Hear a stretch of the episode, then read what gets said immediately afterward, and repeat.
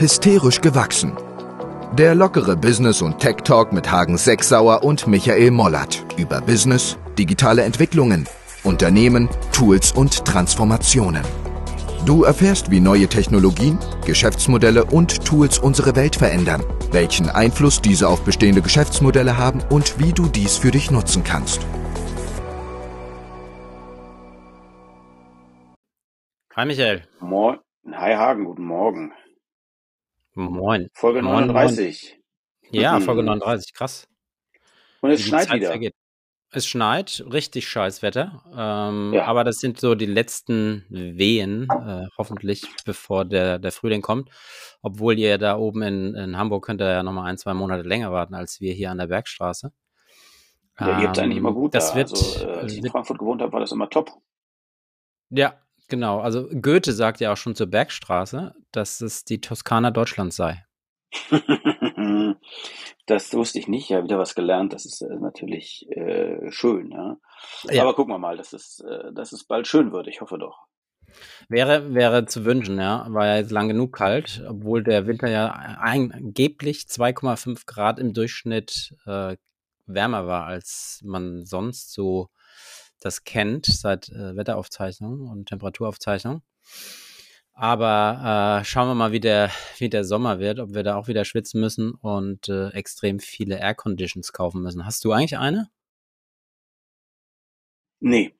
Ähm, nee, habe ich nicht, hat nicht die Notwendigkeit. Ich habe jetzt, äh, also es ist ganz lustig, weil ich, ich schaue immer, wenn ich sozusagen aus meinem Arbeitszimmer schaue, schaue ich immer auf das Haus gegenüber und da habe ich immer so neidisch drauf geschaut, weil da die Sonne so schön ist und die so, ich habe keinen Balkon, die haben halt einen Balkon und da kannst du das wie so Fernsehen gucken, ganzen Leute sehen und ich war immer so neidisch, Ja. bis ich dann irgendwann gemerkt habe, wie wie also äh, wie heiß es ist und ich habe natürlich so, ich habe sozusagen die Schattenseite. Das ist aber aus einer Temperatursicht, habe ich schon gedacht, wow, das ist eigentlich gut, weil es nie so richtig heiß wird. Mhm.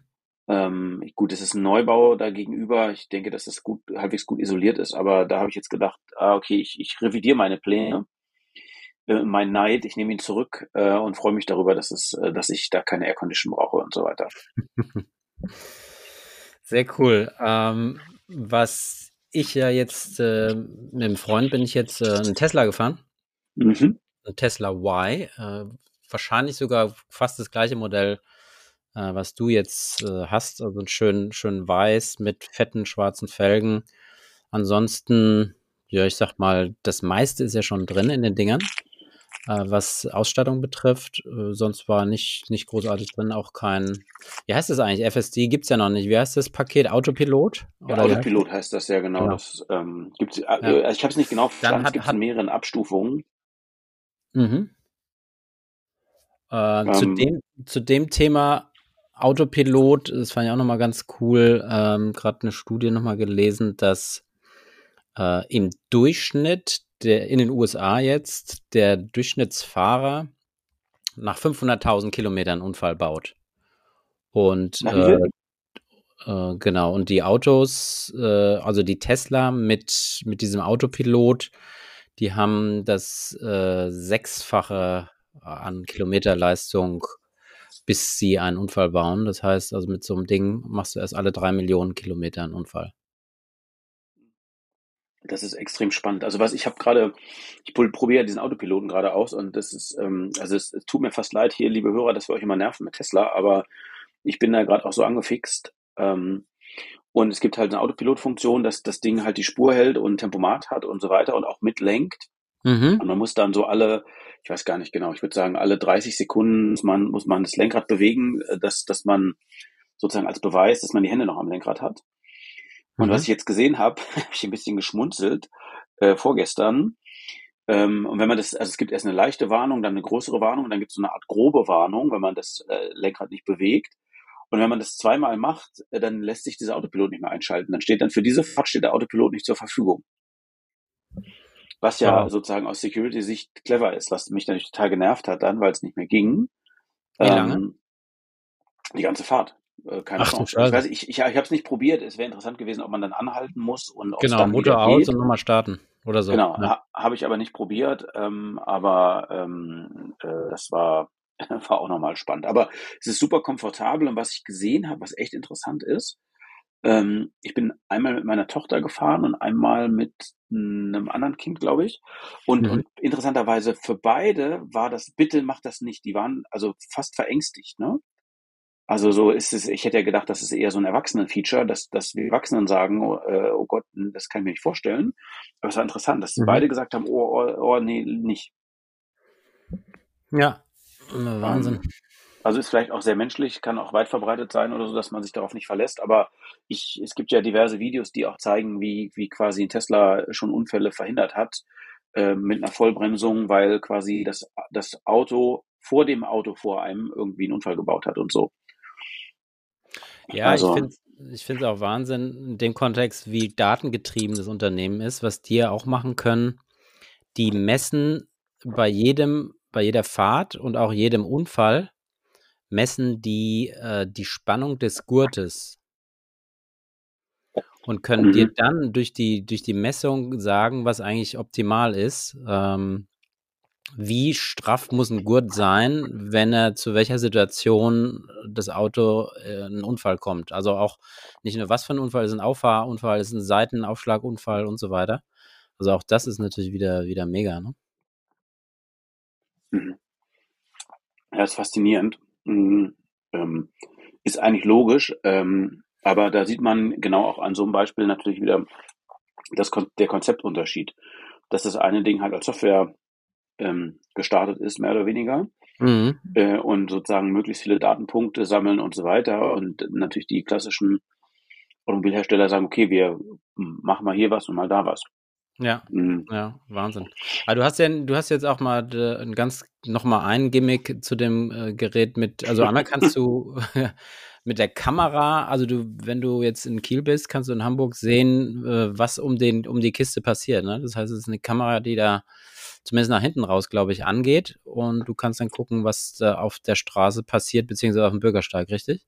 Ja, genau, genau. Also man kann, es, es gibt, ich glaube, Wächtermodus heißt das auf Deutsch, ähm, und man kann vier Kameras äh, sozusagen remote anschauen, in, in live dann.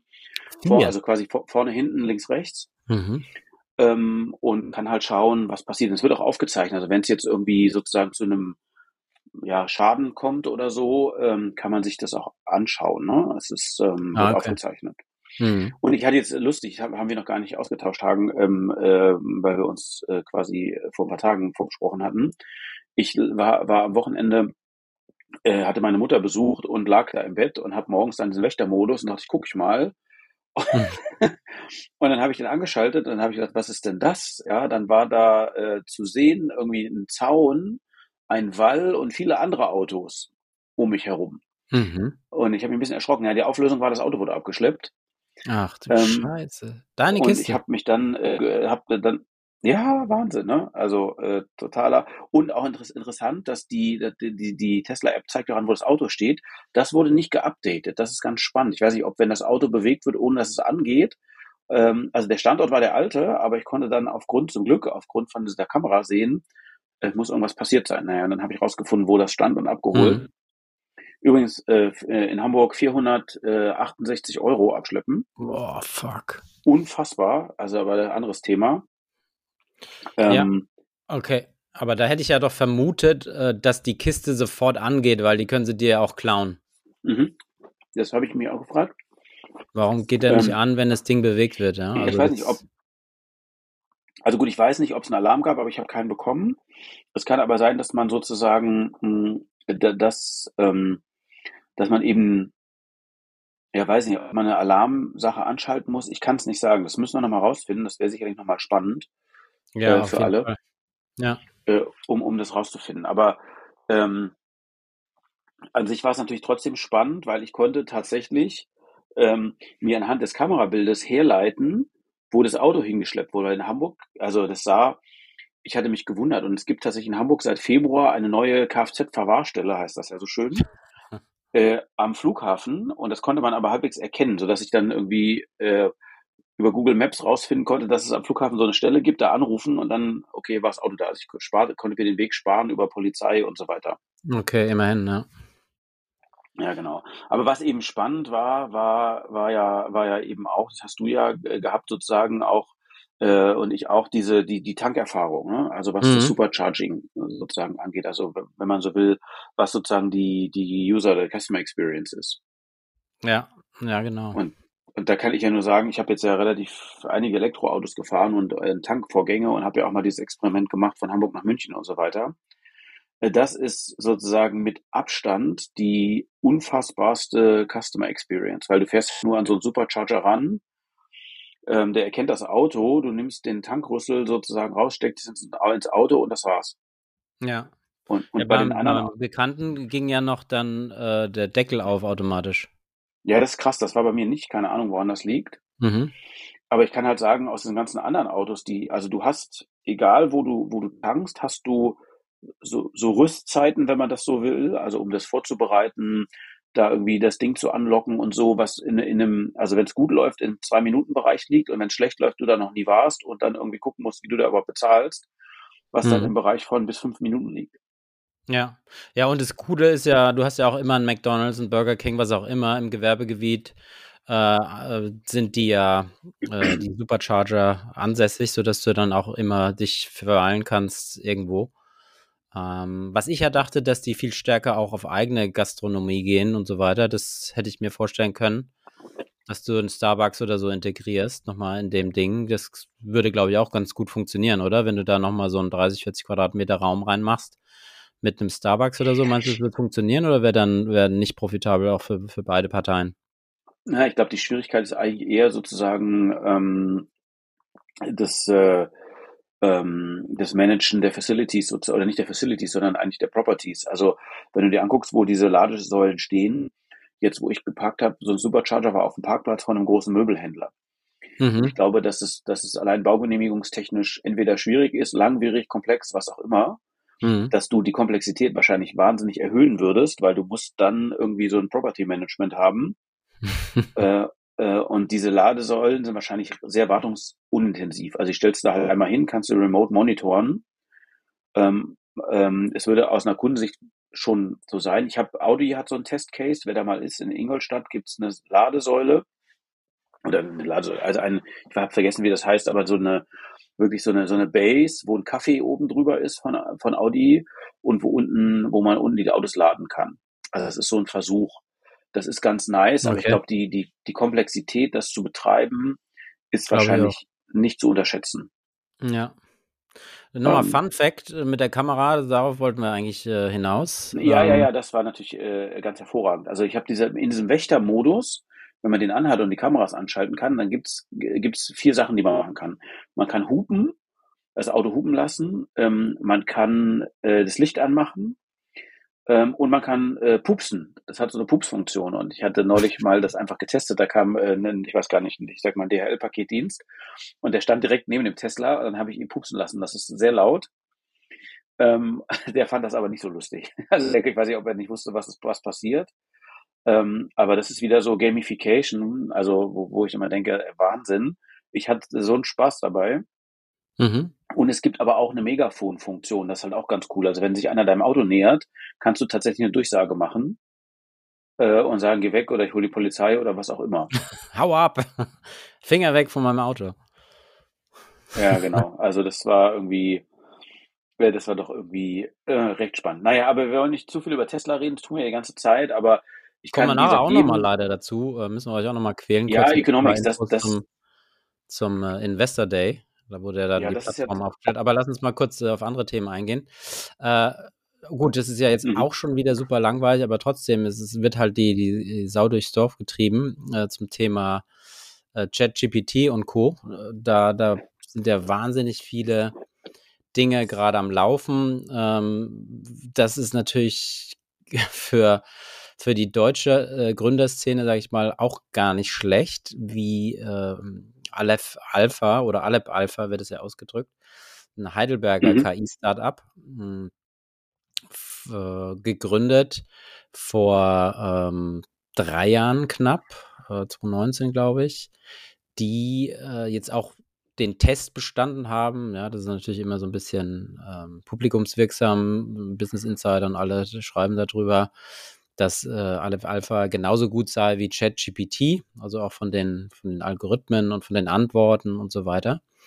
Und ähm, das äh, fand ich ganz interessant. Ein Interview einmal war das ja aber auf OMR, kann man das mit dem Gründer von Aleph Alpha hören. Auf der anderen Seite gab es auch noch eins mit dem Handelsblatt äh, mhm. in äh, Disrupt. Handelsblatt auch cool, sind beide ein bisschen unterschiedlich, also kann man sich auch mal beide anhören. Fand ich ganz interessant. Ähm, und genau das Thema, was wir auch in der letzten äh, Folge 38 hatten, dass die Kosten natürlich so hoch sind, dass ich in Aleph Alpha das gar nicht leisten kann, jetzt an die Öffentlichkeit zu gehen und die Schnittstelle öffentlich zu machen, weil das einfach super, super teuer ist äh, und eine extrem starke Infrastruktur bedarf.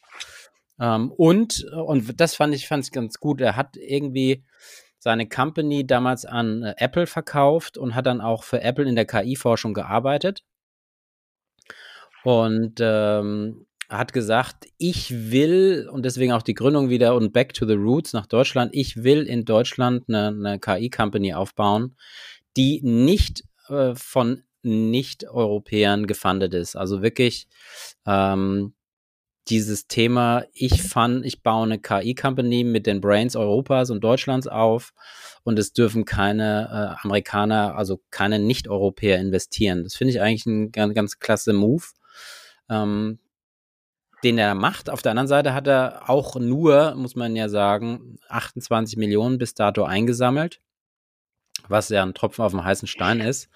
Wenn du dir anschaust, dass ähm, OpenAI, also ChatGPT, äh, 29 Milliarden in Summe ähm, jetzt schon wert ist und 10 Milliarden äh, eingesammelt hat von Microsoft. Ne? Das ist natürlich schon David gegen Goliath, Fragezeichen, ähm, auf der einen Seite und B2B versus B2C, ne? während JetGPT ja eine mega Plattform wird für alle, ähm, wird es so sein, dass, äh, und so sagte er das auch, sein Produkt, Aleph Alpha oder ich weiß nicht, wie das heißt, Lambda oder wie heißt es, deren Produkt ähm, nicht an die Öffentlichkeit geht, sondern immer im B2B-Business äh, unterwegs sein wird, also für ähm, Companies wie äh, oder äh, Bereiche, die Healthcare sind, Finance sind ganz wichtige Bereiche, die er und, und Legal, äh, wo es eben darum geht,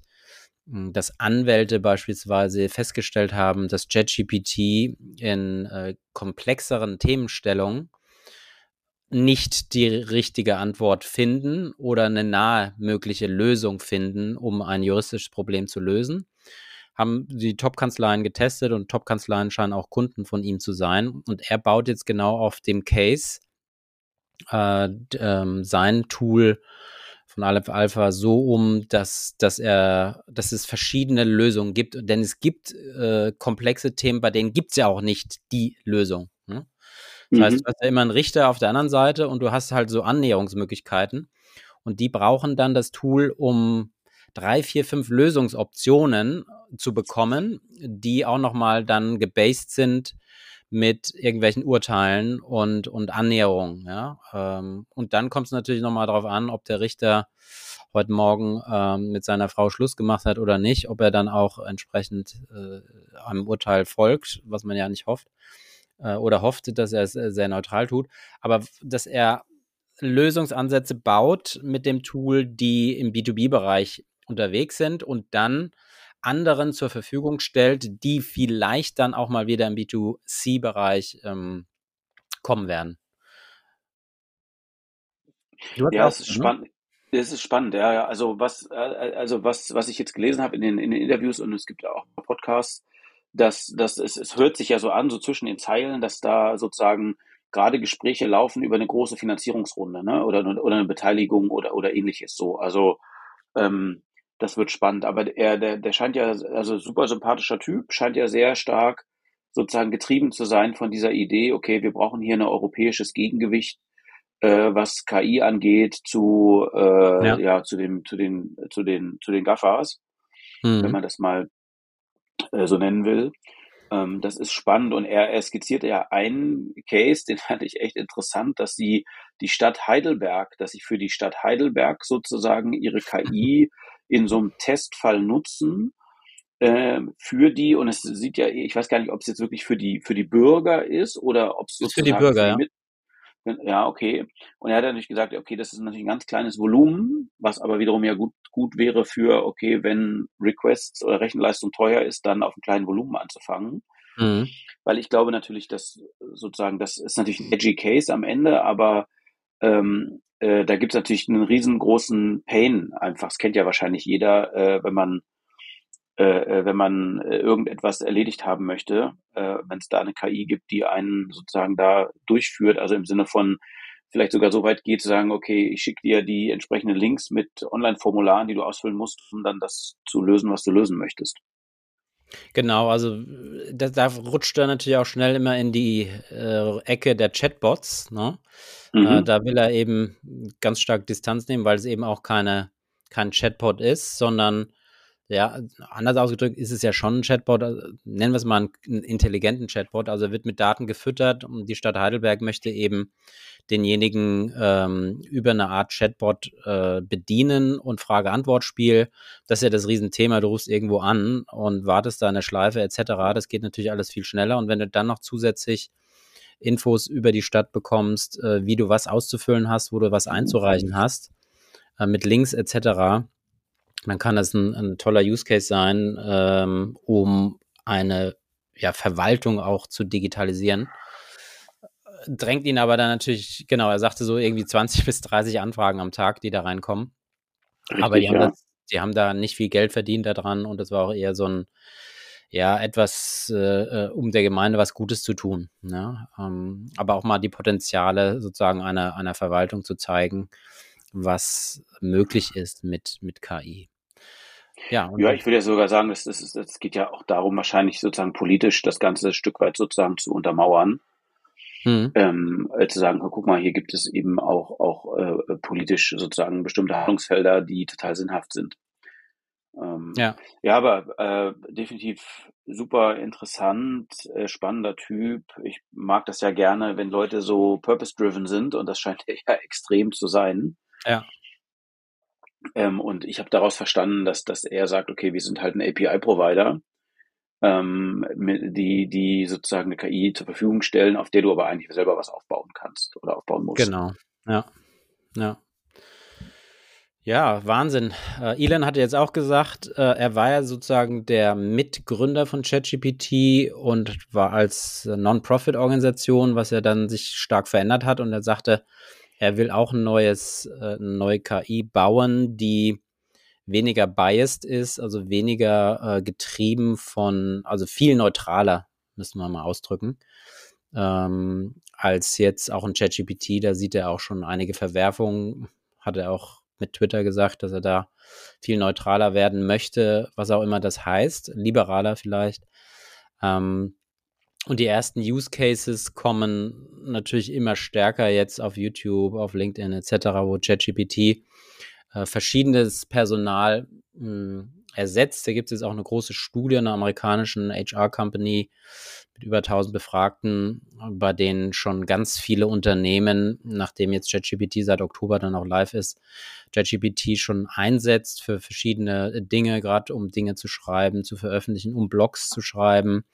Ähm, Manche gehen, also ich glaube, ein Drittel hat beantwortet, dass sie mehr als 100.000 Euro einsparen, jetzt schon durch Personal. Die Debatte haben wir ja, glaube ich, bei jeder großen Innovation, war es in der Industrialisierung äh, 1860, äh, 1870, als die Maschinen kamen, die Dampfmaschinen. Das haben wir äh, ständig. Das haben wir ähm, gerade zum, zum Thema Computereinführung und Digitalisierung haben wir das äh, immer.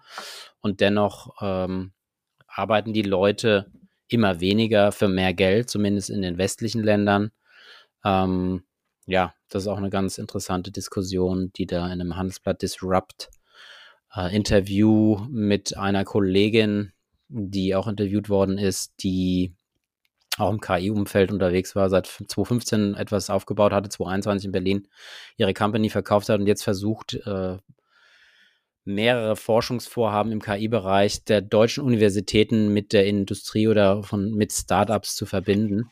Ähm, auch da glaube ich, und das zeigt sich ja selber auch bei mir, wenn ich äh, ChatGPT versuche anzuwenden und da tiefer reinzukommen, dass du einfach lernen musst, wie du etwas anwendest. Es geht gar nicht darum, was rauskommt. Äh, natürlich kommt es darauf an, was rauskommt, aber es kommt nur was Gutes raus, wenn du es richtig bedienen kannst. Das heißt, du musst wie Schreibmaschine schreiben, wie eine Programmiersprache, musst du lernen, damit umzugehen.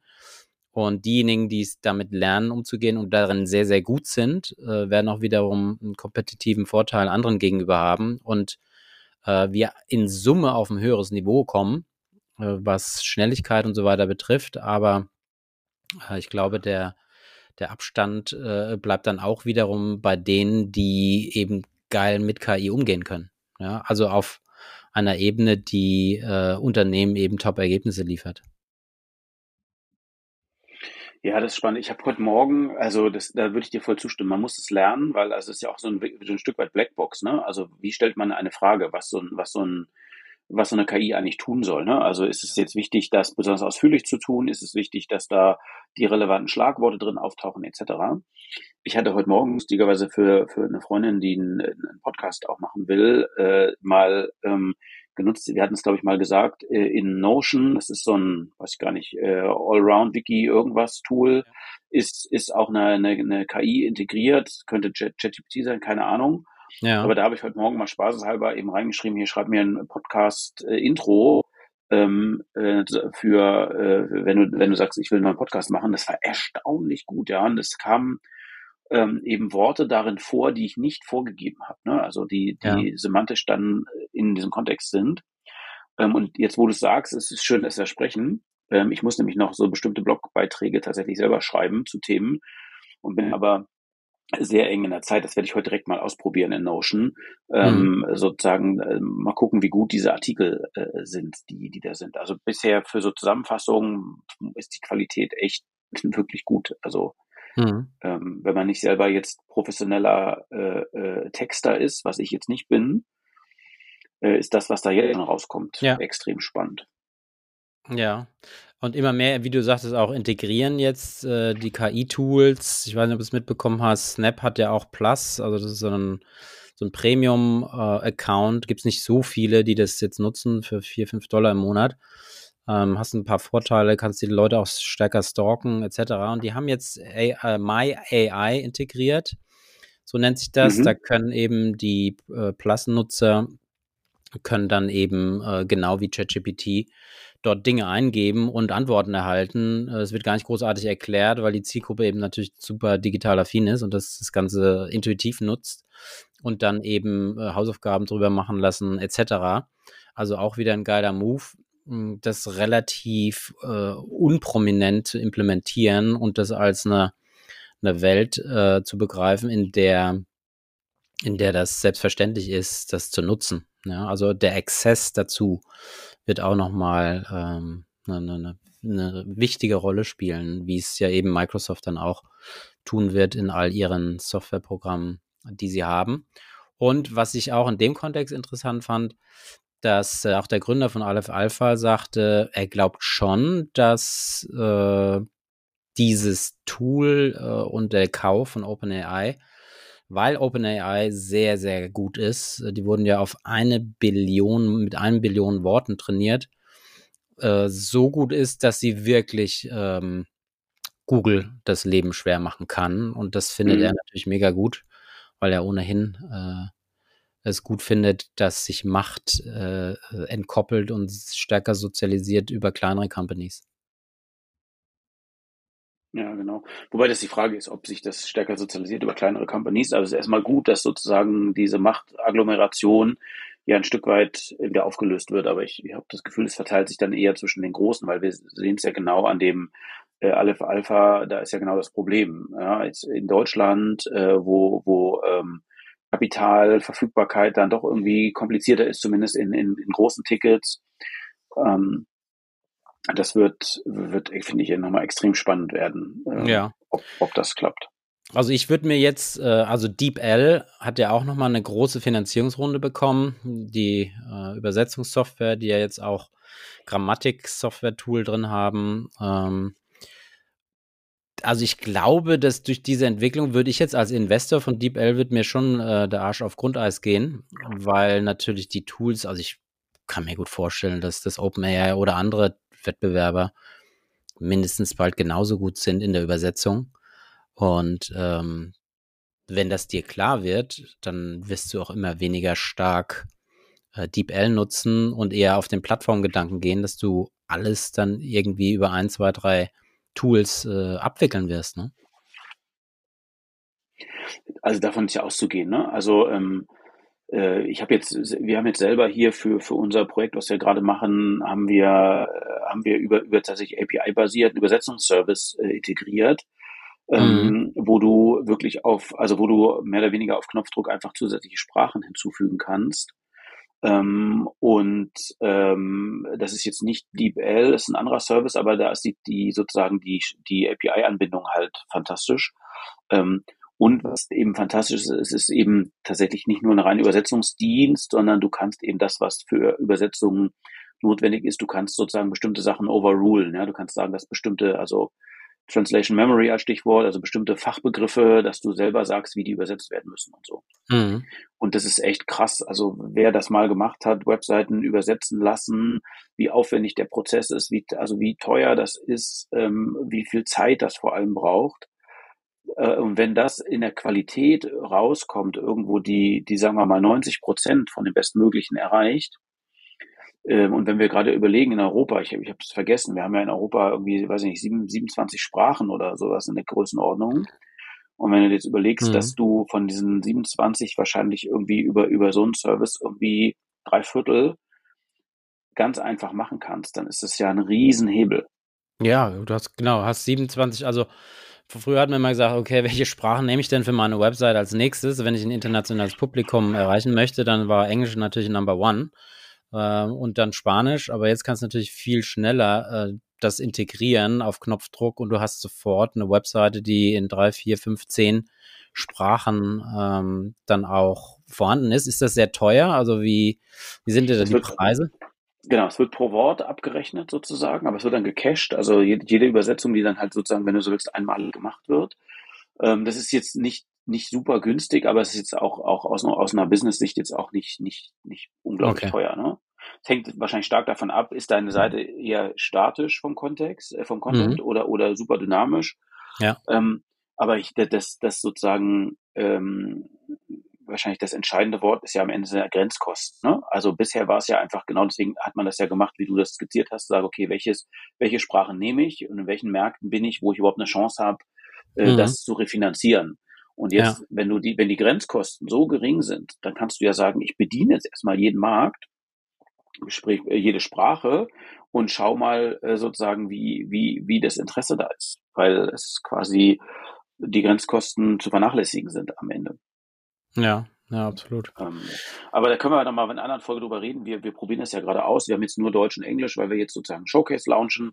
Ja. Und das wird nochmal extrem spannend äh, werden, ähm, und das Lustige ist, dann kommst du auch in, in witzige Problemfelder juristischer Art, weil wenn du zum Beispiel RSS-Feeds integrierst, die werden natürlich auch mal ganz entspannt mhm. mit übersetzt.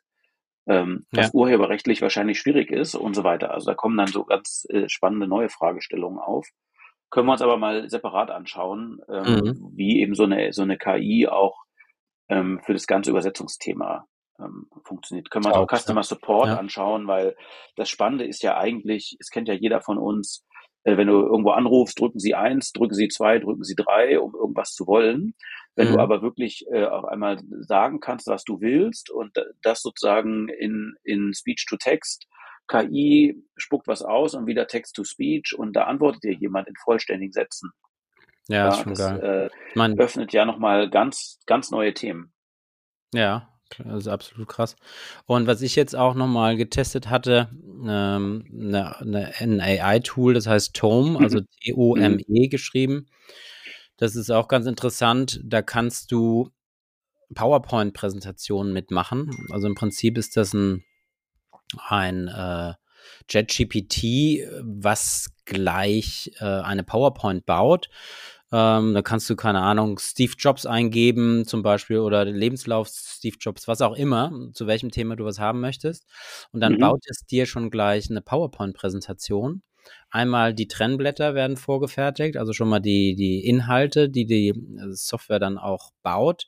Und dann wird jede Seite mit den Inhalten befüllt. Ähm, Du kannst das erstmal, gibt es einen Fließtext und dann ein Bild dazu.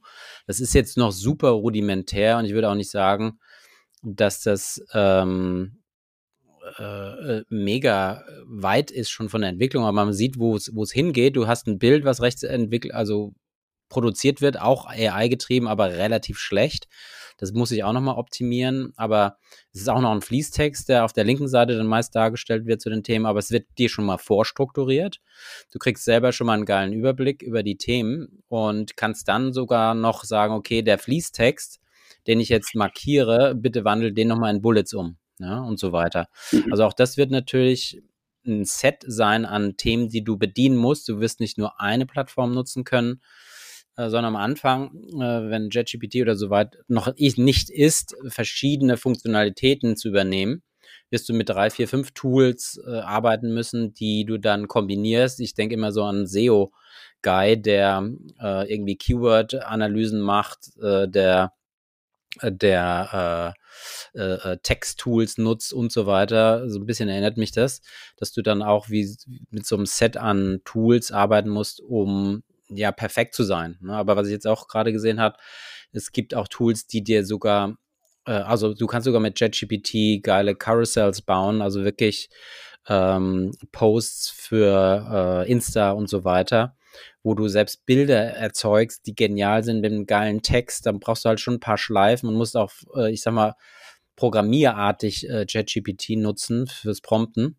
Aber ähm, es ist mega, was da, was da gerade passiert.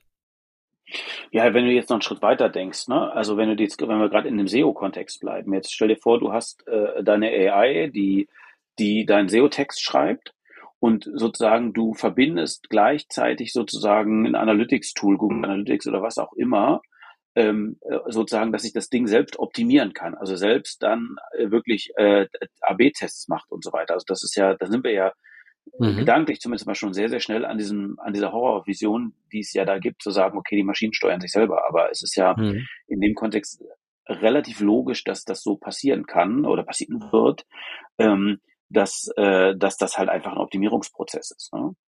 Ja. Und das ist natürlich ja. wiederum spannend aus einer Google-Sicht, weil das ist natürlich wiederum nicht im Interesse von Google sozusagen. Also äh, zu einem gewissen Teil schon, aber natürlich äh, im Sinne von, okay, der Algorithmus wird irgendwie hier äh, optimiert oder, oder ausgehebelt.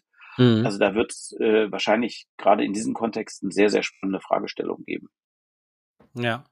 Fun Fact war auch nochmal, dass äh, immer mehr Leute jetzt auch eigene E-Books schreiben lassen über ChatGPT. Du kannst ja mhm. bei Amazon, kannst du im Selbstverlag, kannst du ja Dinge veröffentlichen, was immer du möchtest. Das ist gar nicht äh, reglementiert oder irgendwie äh, verifiziert, sondern du kannst irgendwas schreiben, gehst äh, auf Amazon, holst dir eine ISBN-Nummer und veröffentlichst etwas. Und da sind jetzt immer mehr Leute unterwegs, die äh, ja richtige Bücher darüber schreiben mit, mit ChatGPT und die dann veröffentlichen. Ja, das heißt, es sind jetzt äh, vermutet schon über 600 Bücher, die bei Amazon rumschwirren, die mit ChatGPT geschrieben werden. Nimmst du irgendwie 9,99 Euro, veröffentlichst das, das Ding und haust die raus, vielleicht sogar über ChatGPT, ja, weil das ja jetzt so Hype-Themen sind. Äh, äh so würde ich es zumindest machen. Ähm, ganz witzig. Auf der anderen Seite wird es ja auch irgendwann ganz normal. Ne? Irgendwann ist dir, glaube ich, die Quelle egal, ähm, solange du das Gefühl hast, dass da kein Schrott äh, geschrieben wird und, und das Ganze äh, aus, dem, aus der Nase oder aus dem Hahn herbeigezogen ist, ne? inhaltlich. Ja, absolut. Ähm, und am, am Ende ist ja natürlich, also ich meine, das, das gilt natürlich schon, was die, keine Ahnung, die Medien äh, schon vor Jahrzehnten gesagt haben, Content is King sozusagen. Also dann die Informationen, äh, wenn sie denn Wahrheit, das ist ja das, was du sagst, wenn sie wahrheitsgemäß ist, aktuell und so weiter, dann ist es ja relativ, äh, oder nicht nur relativ, es ist völlig egal, äh, mhm. woher sie eigentlich kommt. Ähm, so, äh, das würde ich, das definitiv. Ähm, wie gesagt, bei, bei natürlich Romanen etc. ist es sicherlich anders, aber äh, im Belletristikbereich, aber im, im, im, im Sachbuchbereich ist es ja ist es ja unfassbar mächtig so und es kann natürlich, wenn du auch Autoren die Arbeit extrem erleichtern. Ne? Also wenn du jetzt bestimmte Kapitel, also musst ja gar kein ganzes Buch schreiben, mhm. aber sozusagen bestimmte Kapitel oder wo du sagst, ich, ich will hier mal tiefer ein Thema eintauchen und brauche Datenmaterial, auch das könnte ja die Welt mhm. des Bücherschreibens äh, auch total verändern. Ja, und den kreativen Prozess, ne? Also der entweder beschleunigt er sich oder man es gibt so äh, Antipoden, so Bewegungen, die sagen, no way, wir wollen, ja wie mit der Gentechnik, ne? Wir wollen nur äh, echt geschriebene Bücher lesen äh, oder du hast dann äh, äh, ich sag mal, KI-freies Buch, ja, was wirklich nur von der Hand geschrieben wird. ähm, das ist ganz interessant. Äh, was aber auch vorkommt, ist, dass, dass die KI ganz viele Dinge selber erfindet. Das wurde jetzt auch immer stärker festgestellt. Das heißt, werden Dinge dazu gedichtet, was wir ja auch manchmal tun, wenn wir mit Leuten reden und dann Dinge behaupten, die wir uns gerade mal so haben einfallen lassen. Äh, das ist auch ganz witzig. Auch da muss man natürlich dann gucken, wie stark äh, artet das aus, diese selbst erfundenen Dinge. Und äh, wie kriegt man den Griff und was für äh, Gütesiegel gibt es auch damit du dann unterm Strich ähm, ja sagen kannst, das ist wahr oder nicht wahr. Ne? Soweit zum, zum, zum KI-Thema, da haben wir jetzt auch mal ganz gut ausgeholt, glaube ich. Äh, mhm. Was gab es noch für News? Newsletter-Tool von WhatsApp, klar, ist, glaube ich, selbstredend, oder? Ja, genau. Wobei, da haben wir ja schon lange diskutiert, äh, warum, also äh, warum WhatsApp sagen, also sowohl WhatsApp for Business als auch das Newsletter-Tool bisher nicht monetarisiert. Bisher ist es ja so, es gibt eine API und andere Services setzen drauf auf, aber ähm, klar ist, dass die Interaktionsraten noch mit WhatsApp extrem hoch sind und es Sinn macht, Newsletter darüber zu verschicken. Ja. Und ich kriege selber ein paar, ähm, und da reden wir, also was ja das, das Charmante dabei ist aus meiner Sicht, ist, dass du diese, diese WhatsApp bietet sogenannte Quick, äh, Quick Action Buttons, maximal drei, äh, wo ich dann draufdrücken kann und dann wie so eine Art Chatbot-Funktion habe. Also je nachdem, was ich drücke, kommt da nochmal ein Content und so weiter. Mhm. Äh, das ist also für alle unter euch Marketingtreibenden etc. ist es sehr, sehr lohnenswert, sich das anzuschauen. Es gibt verschiedenste Dienstleister, die das unterstützen. Charles, Messenger People, die heißen jetzt irgendwie anders und so weiter, könnt ihr euch anschauen. Ja. Ist spannend, aber interessant ist aus, für uns aus einer Business-Perspektive, dass das noch nicht monetarisiert ist, ähm, weil das wäre aus, ja, total logisch, ähm, dass WhatsApp das eigentlich, ja, also sofort oder Meta am Ende das ja sofort leveragen könnte. Ich glaube aber, dass sie dahin drauf hinbauen. Das hatten wir auch mal diskutiert. Ich glaube, ja, dass sie, das dass sie tief Luft ja. holen, viel überlegen. Wenn man schaut jetzt bei, bei Facebook, auf den Facebook-Seiten ist es jetzt möglich, einen WhatsApp-Button zu integrieren, automatisiert und so. Also man mhm. sieht zum einen, und ich habe manchmal das Gefühl, dass dass sozusagen äh, Facebook oder Meta und, und Zuckerberg wahrscheinlich in Person alles versucht, um die Unternehmen so miteinander zu verweben, dass eine Zerschlagung immer schwieriger äh, möglich und denkbar wird und sagt, okay, wir brauchen jetzt, wir müssen nicht den Profit mitnehmen, weil dann sozusagen im Zweifel gleich irgendwie ein Kartellthema kommt, sondern wir gucken erstmal, dass wir die Firmen so miteinander verzahnen, dass es schwer wird, die auseinanderzunehmen. Ja, ja, so ist es, ja. Ja, und dann hatten wir ähm, ja noch sozusagen neben dem WhatsApp-Thema ähm, Prime, Amazon Prime, auch für D2C äh, nutzbar zu machen, was ja auch äh, strategisch ein, wie ich finde, unfassbar spannender Move ist. Ja, genau. Also Prime äh, und den kostenlosen Versand bei Amazon kennt ja jeder.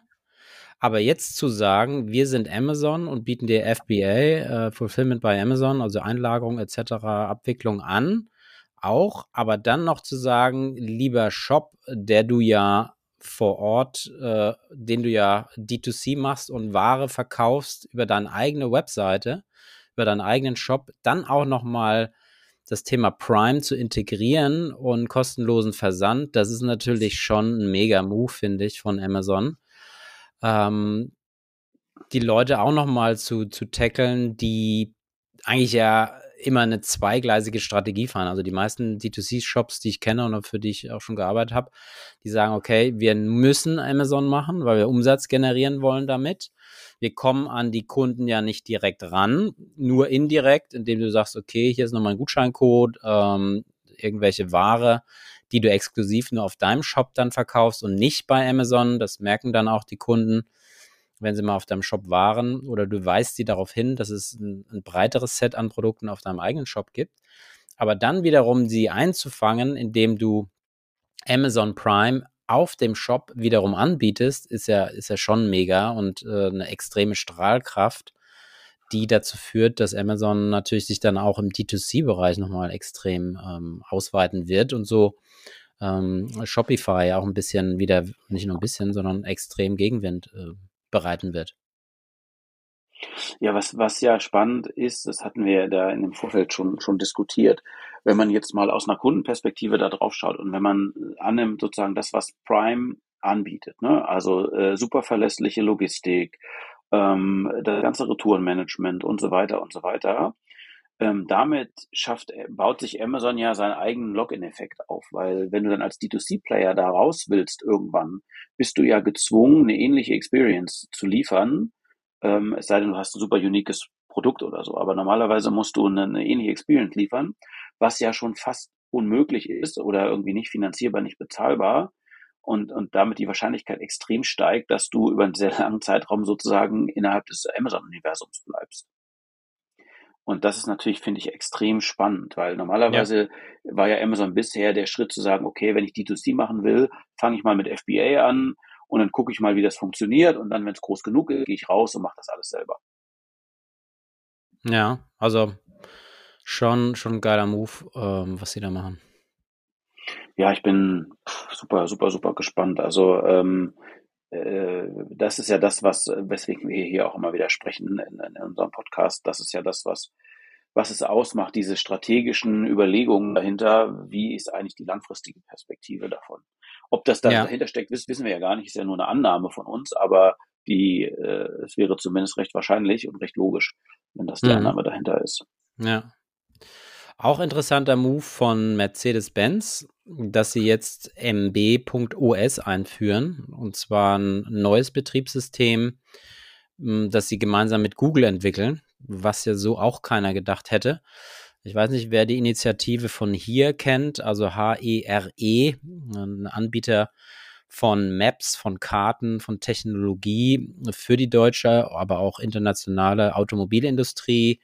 Karten, Navigationssysteme dort abzubilden. Da gab es den Move von den verschiedenen Playern BMW, VW, äh, Mercedes hier äh, zu kaufen bzw. sich daran zu beteiligen und dann auch das eigene Kartensystem in die eigene mobile äh, zu, zu vertreiben.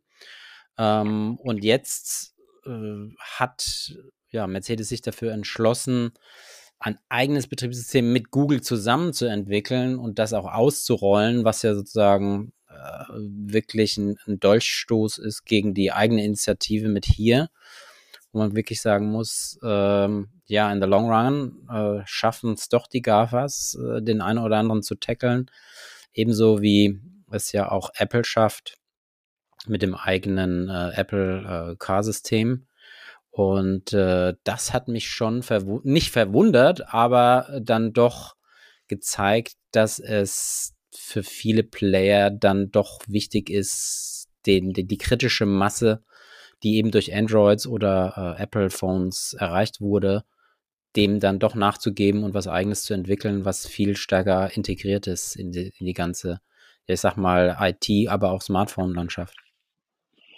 Naja, es ist, es ist spannend. Insofern, wenn du dir jetzt das, das Android-Modell äh, anschaust, ist es ja so, sozusagen, Google baut ein Betriebssystem und die, äh, äh die, die, die Hardware-Manufacturers von den Mobiles, die können halt hergehen und sagen, okay, so war ja mal der ursprüngliche Gedanke, wir nehmen diese, die, dieses Basispaket an Operating System und passen das an. Ne? Also ich glaube, Samsung sind wahrscheinlich noch die einzigen, die das tun. Ich weiß nicht, wer das noch so tut, aber das sieht dann aus wie Samsung, ist aber Android drunter, man sieht es auch. Und dieses Modell könnte man natürlich tatsächlich nehmen äh, für, für Automotive, ähm, um das da zu platzieren. Ich weiß nicht, ob das der, der Move ist, aber wenn man sich jetzt schon das über eine längere Perspektive anschaut, muss man ja sagen oder leider sagen, oder aus einer Kundenperspektive zum Glück würde ich immer sagen, dass die Automobilhersteller sich natürlich die Hoheit über ihr User Interface in großen Teilen haben wegnehmen lassen. Ähm, was aber okay ist, weil sie so lange, äh, so lange rumgemacht haben, ähm, dass, äh, wenn man sich Navigationssysteme etc. anguckt, dass das überhaupt nicht, nicht benutzerfreundlich war. Yes, so ist es. Letzte. Dann haben wir noch. Ja. Automotive haben wir noch ein Thema, ne? Genau. Leider Gottes wieder. Schieß los. Tesla Investor Day äh, hat da Elon und Co. vorgestellt. Die meisten sind ja davon ausgegangen, dass es ähm, ein Tag wird, in dem das Tesla Kompaktmodell, nämlich der Tesla 2, vorgestellt werden wird, äh, als sozusagen das Massenprodukt, mit dem Tesla die Welt erobern wird. Äh, und es kam aber ganz anders. Es wurde irgendwie auf, auf verschiedenen kleinen Themenstellungen, äh, die in sich alle erwähnenswert wären, drauf rumgehühnert, vier Stunden lang, ähm, in denen technische Innovationen und Details erklärt wurden, die ähm, für sich genommen super spannend sind. Auf der anderen Seite haben viele diese Enttäuschung mitgenommen und haben gesagt, naja, pff, wo bleibt jetzt das Kompaktmodell? Für mich war es sozusagen der Tag, der mir noch mehr äh, den iPhone-Moment gezeigt hat, ähm, den ich ja schon 2014 mit Tesla hatte. Ich auch nochmal dann Aktien nachgekauft habe, weil das Ding so spannend ist, dass sie jetzt gezeigt haben, äh, einmal die, die Zahlen. Ich habe das hier mal aufgemacht. Es gibt einen ganz interessanten ähm, YouTube-Kanal, der äh, ja verschiedene, verschiedene, äh, also der beschäftigt sich komplett nur mit, warte mal, ich muss hier mal gucken, wie heißt das Ding? Ähm, der heißt äh, Farsat Mesbahi ähm, also F-A-R-Z-A-D. Mesbahi, äh, der beschäftigt sich nur mit Tesla hoch und runter, ähm, macht irgendwie zwei, drei Videos am Tag. Ich wusste gar nicht, dass man so viel sich mit Tesla beschäftigen kann. Und äh, jetzt habe ich gerade mal sein, seine Zusammenfassung auch dieses Tages ähm, hier, hier aufgemacht.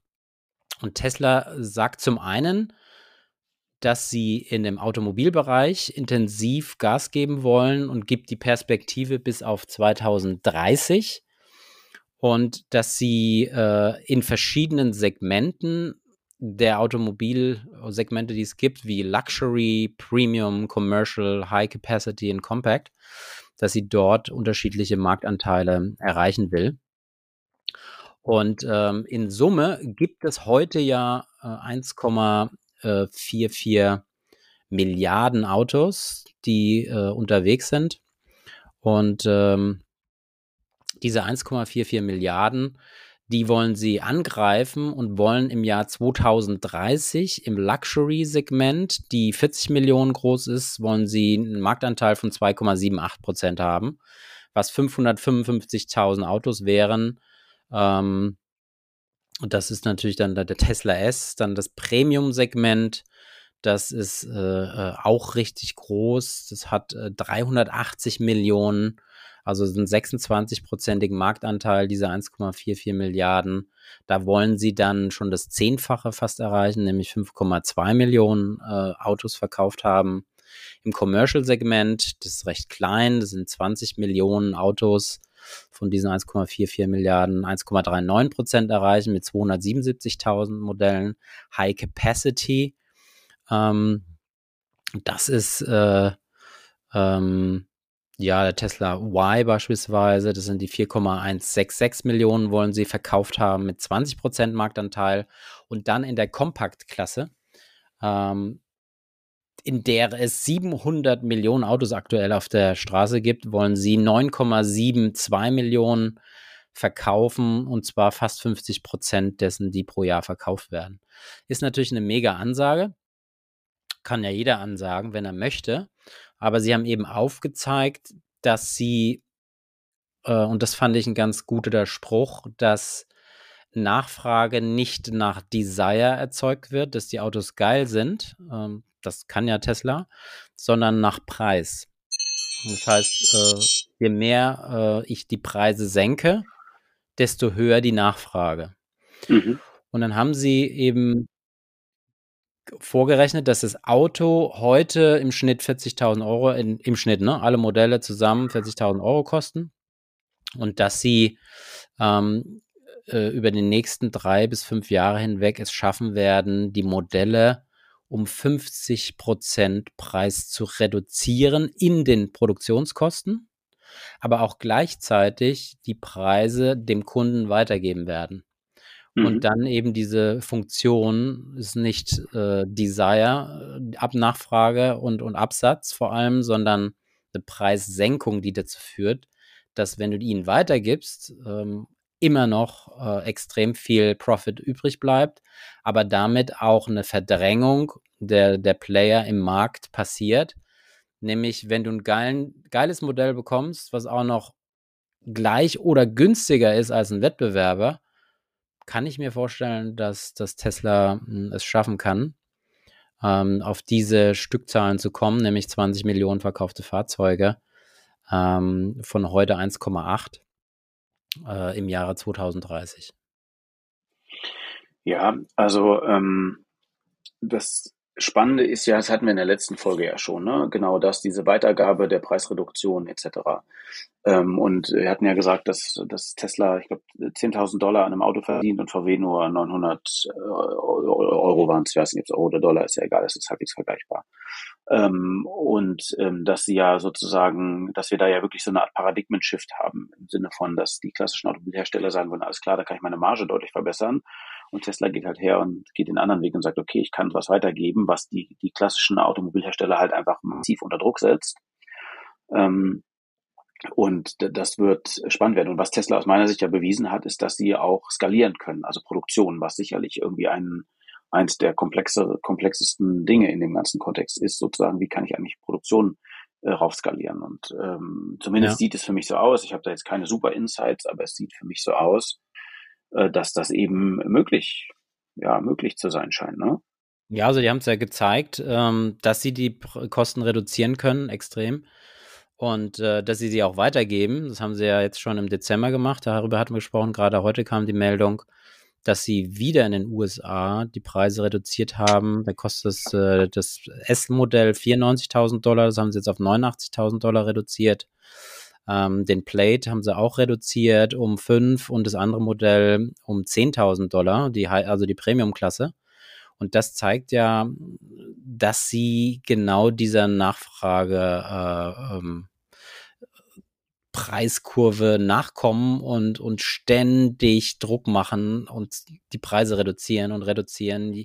Also sie geben es nicht eins zu eins, ja, die, doch, sie geben es eins zu eins weiter, die Preisreduktion äh, und trotzdem noch stark profitabel zu sein. Und selbst bei dem äh, Tesla 2er Modell, was ja 25.000 US-Dollar kosten soll, sollen ja immer noch 5.000 Euro hängen, also Dollar hängen bleiben. Und wenn du eine hohe, hohe Stückzahl hinbekommst, dann ist das natürlich klasse. Aber es ist ja, und da kommt jetzt auch der, der Schulterschluss, ähm, die, das Thema fossile Verbrennung zu reduzieren und die Vision zu haben, wir müssen äh, und können es, um die, die CO2-Ausstoß um 50 Prozent reduzieren, indem wir nicht nur Autos produzieren, die Strom verbrauchen und der Strom regenerativ erzeugt wird, sondern auch die Vision aufzuzeigen, dass man in verschiedenen Bereichen das äh, äh schaffen will. Und das ist dann sozusagen die, die ganze Story, dass man sagt, okay, wir, wir haben renewably äh, Power, also der existing grid, dass man sagt, man, man geht in die Stromproduktion, man hat äh, große Batterien, die man nutzen wird, die man äh, verkauft, die regenerativen Strom sparen. Da kommt man eben zu 35 Prozent der, der Reduktion der fossilen Fuel Energy und das heißt eben, die Powerpacks werden eben verkauft, was, ein, was eben nicht ähm, Automobil ist, sondern einfach ein ganz neues Geschäftsfeld, Dann eben den Switch zu Electric Vehicles wird uns 21 Prozent der äh, fossilen Energiereduktion einsparen. Und dann geht es eben weiter in neue Bereiche, die spannend sind, wie Switch to, to Heat Pumps, also Wärmepumpen mhm. aufzubauen. Das ist kein Hightech, aber das ist ein Milliarden, also ein hunderte Milliarden Markt. Äh, dann High Temperature Heat Delivery in Hydrogens ähm, äh, geht in dem Bereich kann man nochmal 17 Prozent äh, CO2 reduzieren und dann nochmal Sustainably Fuel and Planes and Boats. Also auch hier ähm, für Flugzeuge und Boote nochmal 5% Reduktion. Wenn man sich das vorstellt und da ist noch kein Optim, Optimus drin, kein Robot etc., äh, da ist das ein Wahnsinns-Geschäftsmodell, was sich dahinter verbirgt und ähm, auch nochmal das ESG mitnimmt und äh, ja nicht nur Geld verdient, das Geschäftsmodell, sondern in Summe dazu führt, dass man äh, ja, CO2 reduziert und die, die Story wird für mich relativ rund und hat eine extreme äh, Power ja. bekommen. Ja, definitiv super spannend. Das können wir gerne an anderer Stelle nochmal vertiefen, weil es ja so ein, ein, ein großer, großes Themenfeld ist. Und wir können auch nochmal darüber sprechen, warum Tesla eigentlich nicht in das ganze Thema Zweirad-Mobility gegangen ist. Ne? Also da muss ja auch ein strategischer äh, Überlegung dahinter mhm. sein äh, die ich recht clever finde, weil wenn du dir das anschaust, wie, wie die, äh, wie, wie das ist. Aber das schauen wir uns an anderer Stelle an. Ähm, wir sind, äh, haben die Zeit erreicht. Und, und äh, interessante sagen, Themen gehabt. Fand ich sehr spannend heute, eine sehr fruchtvolle Diskussion. Ja, definitiv. Ich hoffe, es hat euch jetzt auch gefallen und äh, wenn es euch gefällt, schaut beim nächsten Mal gerne wieder rein. Wir freuen uns auf euch. Bis dann. In diesem Sinne. Ciao, ciao. Macht's gut, ciao, ciao. Das war hysterisch gewachsen. Vielen Dank fürs Zuhören. Wenn du auch in Zukunft wissen willst, welche technischen Entwicklungen es gibt, um dein Unternehmen bestmöglich darauf vorzubereiten, abonniere unseren Kanal, bewerte uns und empfiehl uns deinen Freunden weiter. Bis zum nächsten Mal.